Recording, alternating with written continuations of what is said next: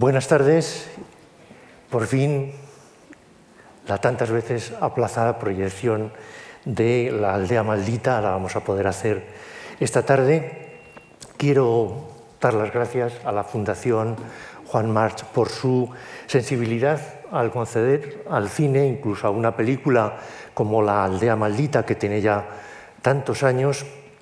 la oportunidad de poder llegar a eh, nuevos públicos que creo que merecen eh, considerarla y darle una oportunidad y disfrutarla. Y además me alegro mucho de que en la sala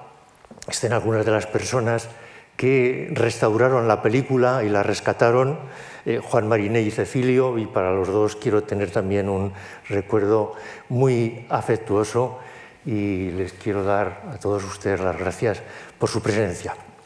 La película que vamos a ver esta tarde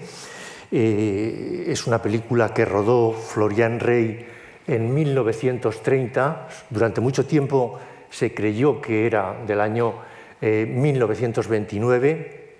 pero yo creo que ya ahora todo el mundo acepta este cambio de datación que propuse cuando eh, recorrí los lugares donde había estado rodando Florian Rey y pude constatar por los supervivientes, que algunos eran niños cuando se rodó la película,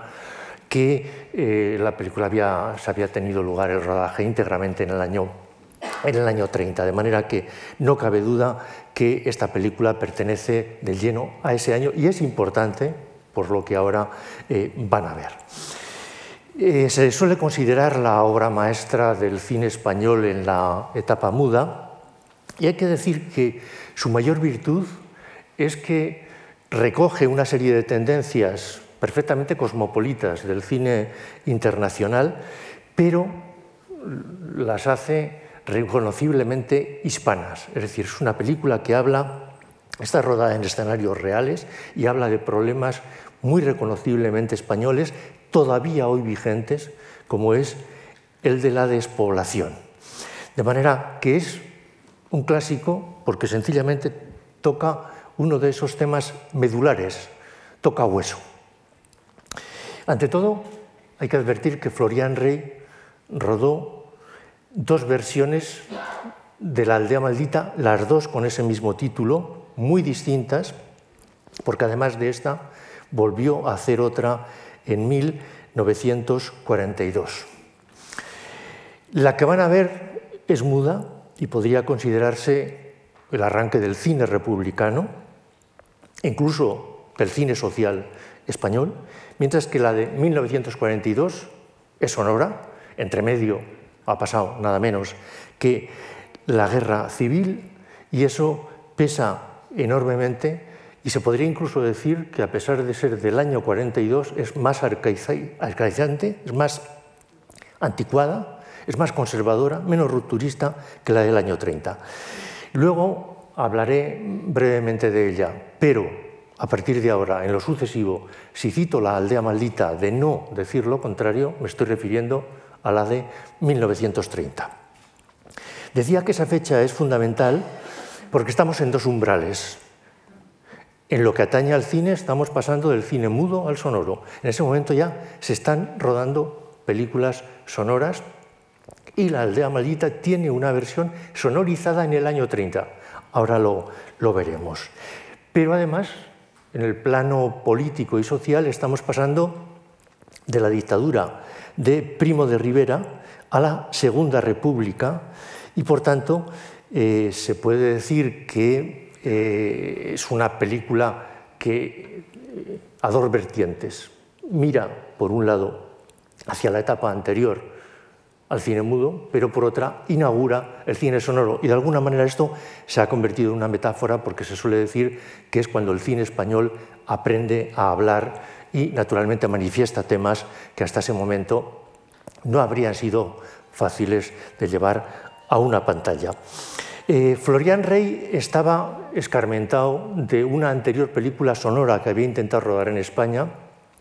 Fútbol, Amor y Toros, y como le había salido técnicamente muy mal, se curó en salud y rodó La aldea maldita como si fuera muda, con la idea de luego poder sonorizarla si llegaba el caso. Y esto le permitió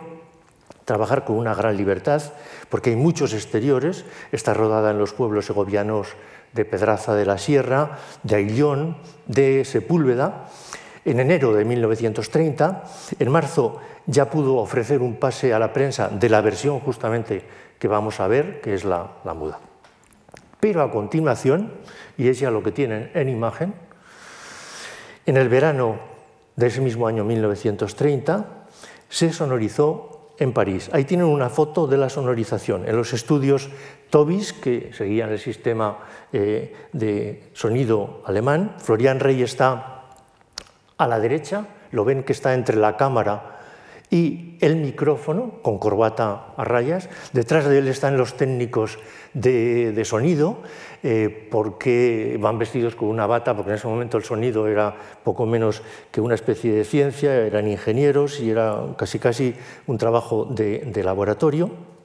Hay que decir que eh, Florian Rey en ese momento ya era un realizador que tenía una considerable experiencia. Él había empezado trabajando en los años 1920 como actor en papeles de galán. Luego rodó una serie de zarzuelas ya como guionista y como director, y finalmente fue puesto como director artístico al frente de la más importante productora de ese momento en el foco madrileño que tomó el relevo del barcelonés, la productora eh, Atlántida. Entonces ahí, en esta etapa muda, pues ya rodó películas importantes, como por ejemplo La hermana San Sulpicio, donde debutó quien era todavía una niña, Imperio Argentina, que más tarde sería eh, su esposa. Y en la etapa ya sonora, es decir, después de la aldea maldita que van a ver, en el año 1934 rodó películas tan importantes para la productora Cifesa como eh, la versión sonora de la hermana San Sulpicio, Nobleza Baturra en el año 35 y Morena Clara en el 36, que fueron enormes éxitos. Durante la Guerra Civil tomó partido por el bando franquista y rodó en Berlín Carmen la de Triana y todo esto explica justamente que la segunda versión de La aldea maldita, la de 1942, rodada ya durante el franquismo, fuera tan diferente de la primera. Bien, para, volviendo a, la, la versión del año 30, hay que decir que fue una producción independiente porque no era nada fácil sacar adelante una película de estas características en esa época. De modo que el presupuesto, el presupuesto fue de 22.000 pesetas,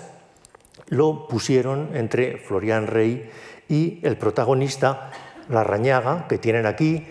aquí lo tienen con sombrero, era un actor prestigioso, eh, con ambiciones artísticas, el padre de La Rañaga tras su matrimonio con María Fernanda Ladrón de Devara. Y detrás está Carmen Biance con la pañoleta. Carmen Biance era una mecanógrafa que luego volvió a trabajar como mecanógrafa en, los ministerios, que eh, fue una actriz que dio mucho juego en la etapa muda, pero luego ya no hubo papeles eh, para ella.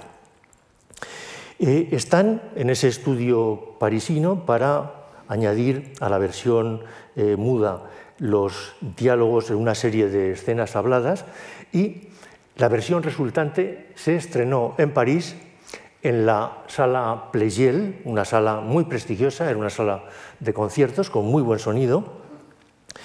y el cartel y programa fueron diseñados por la pintora Remedios Baró y como ven son de una gran calidad.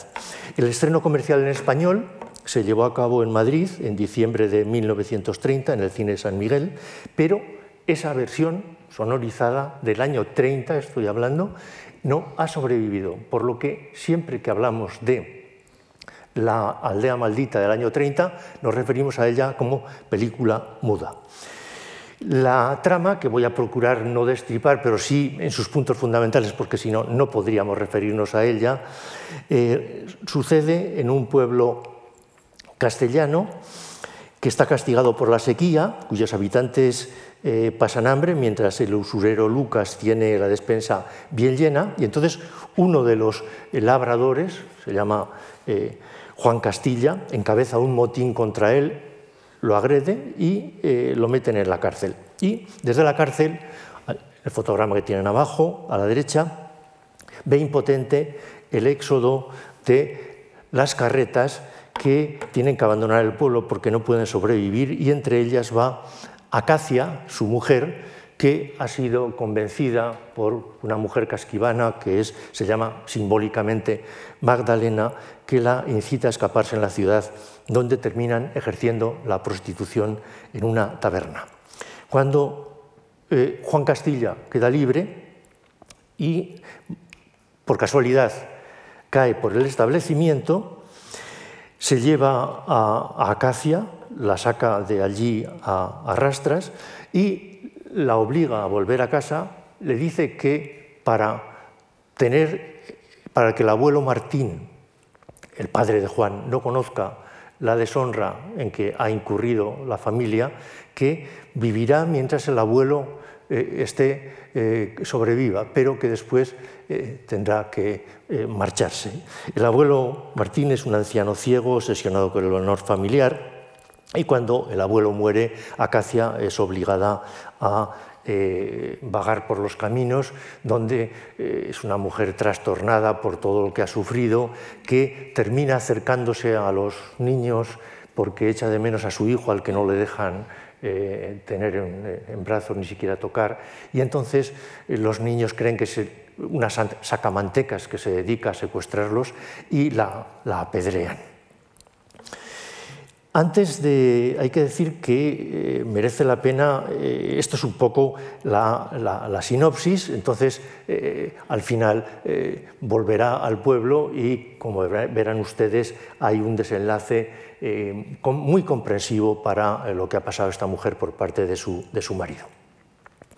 Antes de proceder al, al análisis de lo que es la aldea maldita, creo que merece la pena matizar dos sobreentendidos que yo creo que son los que pesan como una losa. Se suele decir que hay dos partes en la aldea maldita. Una primera, que merece todos los elogios y que es la que se supone que tiene un sentido social, es decir, el hambre, la sequía, eh, eh, los usureros, la gente que se la inmigración, todos esos problemas. Y que se supone, se dice, que está influida por el cine soviético. Y habría una segunda parte que no merece tantos elogios, que se vencería del lado del melodrama y a la que se le achaca un sentido del honor rancio que se suele tildar de calderoniano. Estos son los, creo, los dos sanbenitos que tiene la película. Bien, creo que escindir la película de esta manera es desmembrarla porque, eh, y es distorsionar su sentido más hondo. En primer lugar, porque las dos partes se asientan sobre un trabajo fílmico que las hace homogéneas, que las entrelaza y que, en definitiva, las convierte en inseparables. Y en segundo lugar, y sobre todo, porque creo que la apuesta de Florian Rey consiste en mostrar que si el varón tenía problemas de supervivencia física, la mujer, además de afrontar otro tanto, además de todo eso, tenía que cargar con una moral impuesta e injusta que la ataba de pies y manos y que la abandonaba a su suerte. En definitiva, creo que en la España de los años 30, y por supuesto después, pero estamos hablando de esa España, tan social era el problema de la tierra como el problema de la prostitución. Y en ambos casos se trataba de huidas del hambre y una cuestión de supervivencia. Lo peor es que suele atribuirse a Florian Rey lo que son puntos de vista de un personaje, del abuelo Martín, que simbólicamente es ciego, es una tradición ciega, que contrasta incluso con la posición del nieto, que es mucho más moderna, el nieto juega con un avión, el nieto vive en su época, no vive en la época de las ruinas del castillo que remata el pueblo. Y Juan Castillo, Juan Castilla, perdón, que en principio hereda esta mentalidad de su padre, termina evolucionando hacia una posición mucho más abierta y creo que esta es la sustancia de la aldea maldita. En lo que se refiere a su vinculación con el cine soviético, se suele proponer El pueblo del pecado, que es una película que no tiene nada que ver con la aldea maldita de 1930, si acaso tendría que ver con la del año 1942, es una película folclorizante y además he comprobado las fechas y se estrenó en Madrid cuando Florian Rey estaba rodando en Segovia, de manera que no creo que tenga ninguna influencia de esta película. La aldea, la aldea maldita de 1930 creo que está más bien vinculada a Griffith y a los melodramas maternales y eh, tiene esa planificación sobria, escueta, una interpretación sin aspavientos, sin énfasis innecesarios, mucho más auténtica de lo habitual en esa época, mucho más moderna, y tiene más bien influencia del cine alemán de Murnau, que por otro lado en esa época ya trabajaba en los Estados Unidos, eh,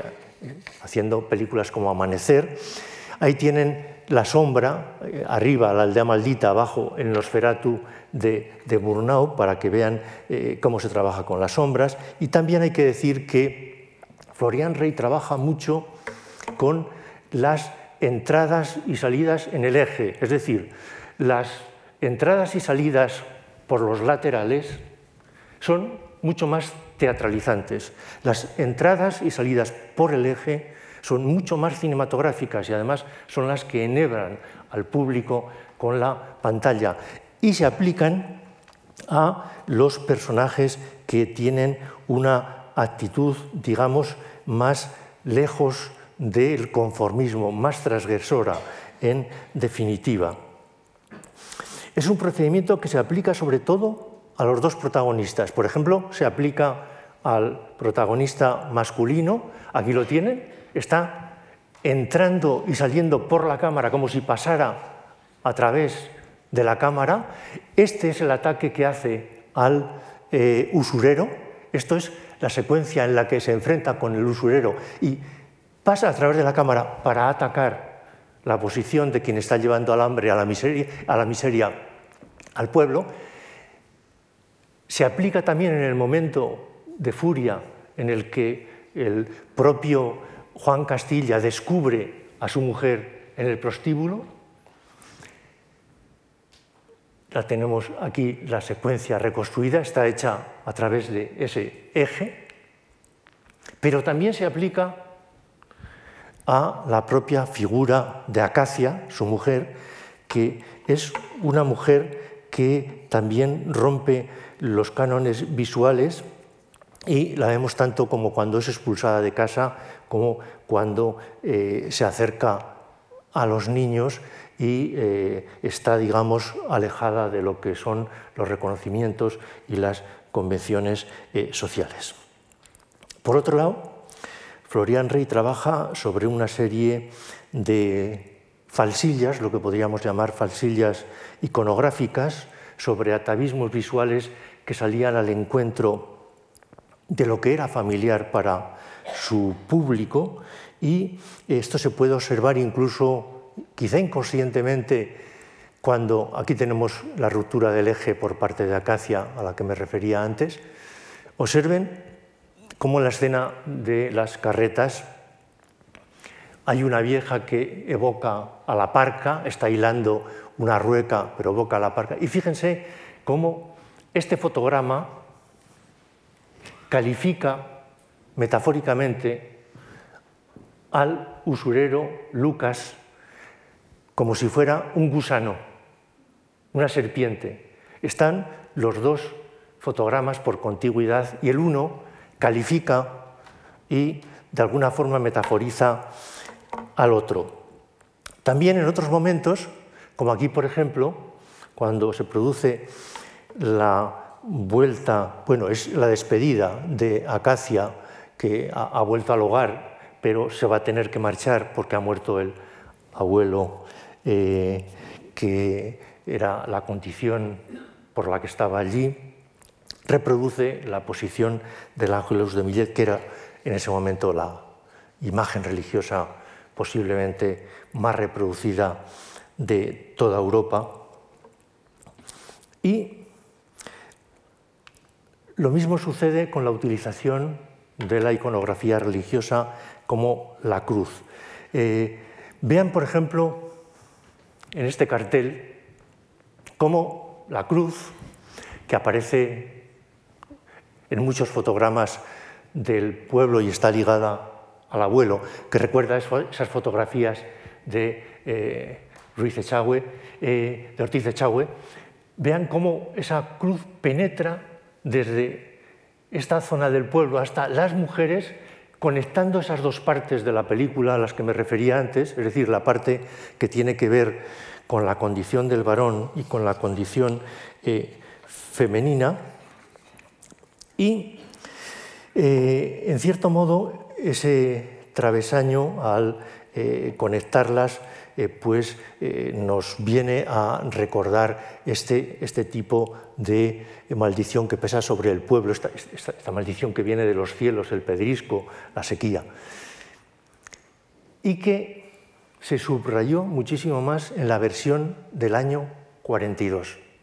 Aquí tienen que Acacia es pasada por todas esas cruces como si realmente fuera un via crucis expiatorio por el que debe pasar antes de ser digna de volver a eh, su hogar. Una versión mucho más religiosa, mucho más que castiga mucho más a la mujer, la del año 1942. En la versión muda, en la secuencia del éxodo de las carretas, tenemos además lo que yo me atrevería a llamar algo así como la crucifixión del campesino español, es decir, la posición que lleva eh, este campesino en la carreta es una posición, en cierto modo, natural, está sujetándose en los varales de la carreta para poder mantener el equilibrio. Pero compone una figura que prácticamente hace que esté crucificado en, ella. Y para que vean este paralelismo, permítanme que les lea un romance castellano en el que se compara el trabajo del labrador, sus instrumentos de trabajo y el arado con los instrumentos de la crucifixión. Leo. El arado cantaré, de piezas lo iré formando, y de la pasión de Cristo misterios iré explicando. El yugo